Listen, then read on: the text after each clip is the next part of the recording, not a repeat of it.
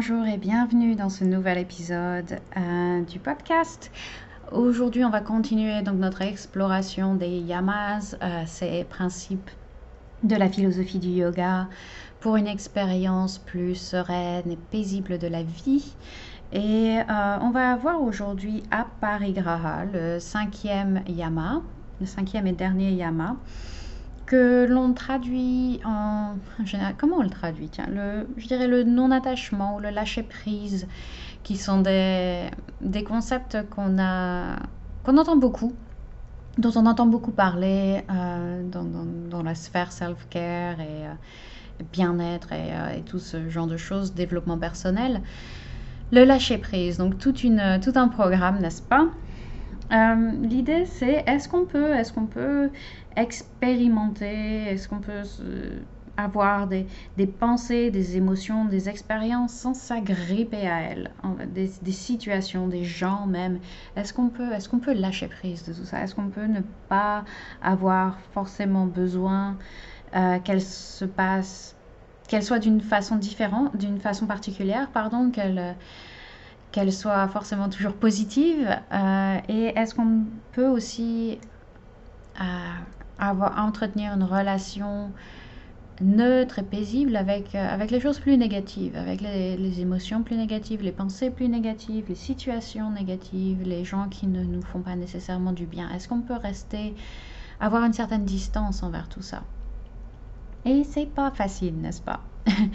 Donc, donc voilà, pour, pour moi, à mon sens, donc le, lâcher prise, appareil Graha, euh, euh, c'est le fait de ne pas s'agripper aux choses, aux êtres, aux situations, aux expériences. Et à, à son, son, niveau le plus, le plus basique, c'est accepter que tout est transitoire. Et ça, j'en avais déjà parlé en réponse justement à un QA euh, sur, euh, sur le lâcher-prise.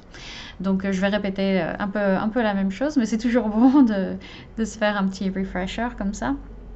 Donc c'est accepter que tout est transitoire, le bon comme le mauvais.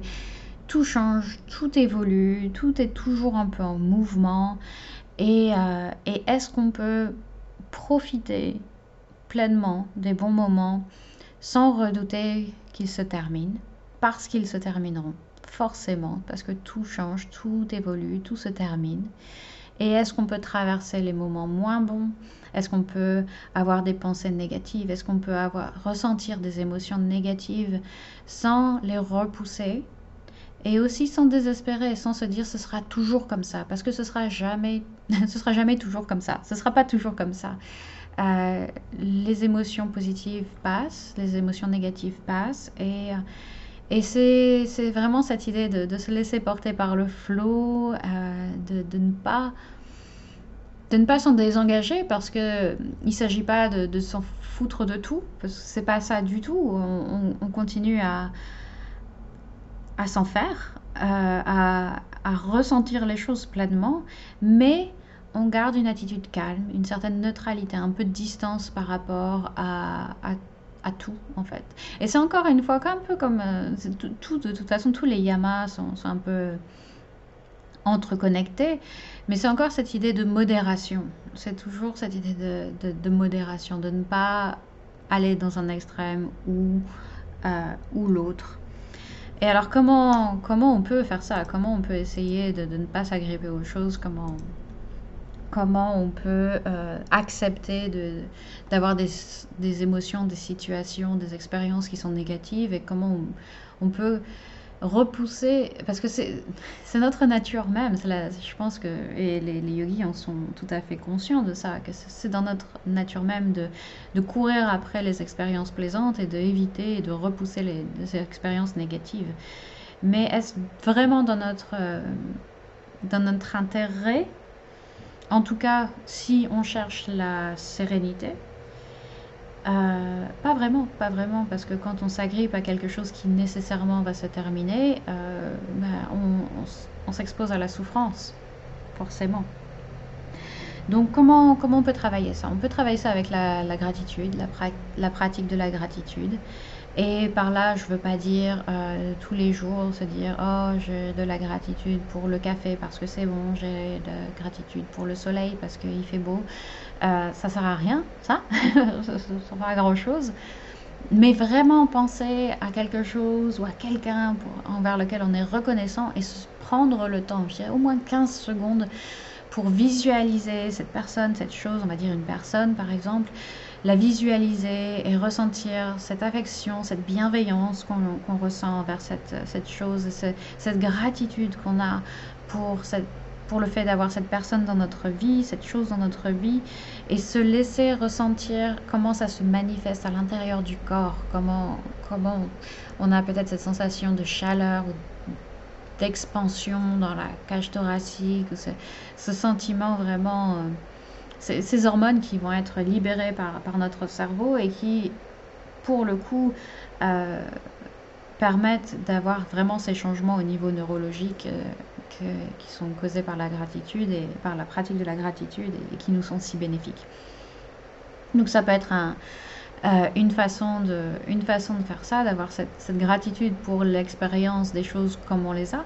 Et pas forcément seulement des choses positives d'ailleurs, mais avoir aussi de la gratitude pour les, les, moments les plus, les plus difficiles, parce que ces moments difficiles, ce sont, c'est là qu'on grandit, c'est là qu'on apprend, c'est là, c'est dans l'adversité aussi qu'on apprend et qu'on devient ce qu'on est devenu, ce qu'on est. Donc, euh, expérimenter voilà, avec la gratitude. On peut aussi l'expérimenter sur le tapis de yoga euh, pendant les séquences plus complexes ou, quand, on, quand on tient une posture qui est, désagréable. Par exemple, je, prends toujours l'expérience de la chaise ou de la planche ou euh, parfois on a un professeur qui fait exprès de nous faire tenir cette posture plus longtemps qu'on le souhaiterait. Euh, et on sent que notre esprit euh, tout de suite va ailleurs. On commence à penser à autre chose, à essayer de, se désengager de la situation parce que c'est désagréable. On commence peut-être aussi à être frustré ou, à être en colère contre le prof, à se dire oh mais combien de temps elle va nous faire rester là-dedans, c'est pas possible. Euh, est-ce qu'on peut, quand on remarque qu'on réagit comme ça, est-ce qu'on peut ramener notre esprit dans la situation, dans le moment présent et se concentrer sur la respiration? En sachant pertinemment que cette situation ne va pas durer éternellement. Euh, c'est juste une histoire de quelques respirations. Donc euh, on respire, on reste calme, on cultive la neutralité et, euh, voilà.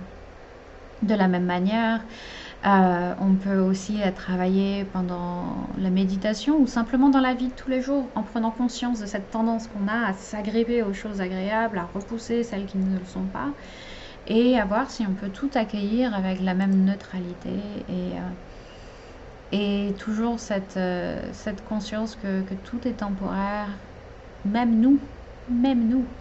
Et c'est quelque chose de pas évident parce que on a, on a cette peur de la mort qui, est très très ancrée en nous.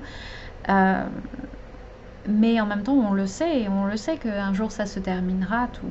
Et donc les yogis vont nous dire que maintenant il ne faut pas repousser cette peur, il, faut l'accepter, il faut, il faut avoir de la gratitude, avoir de, de la reconnaissance pour la vie, les expériences qu'on a euh, aujourd'hui, tout en sachant que c'est transitoire, c'est temporaire.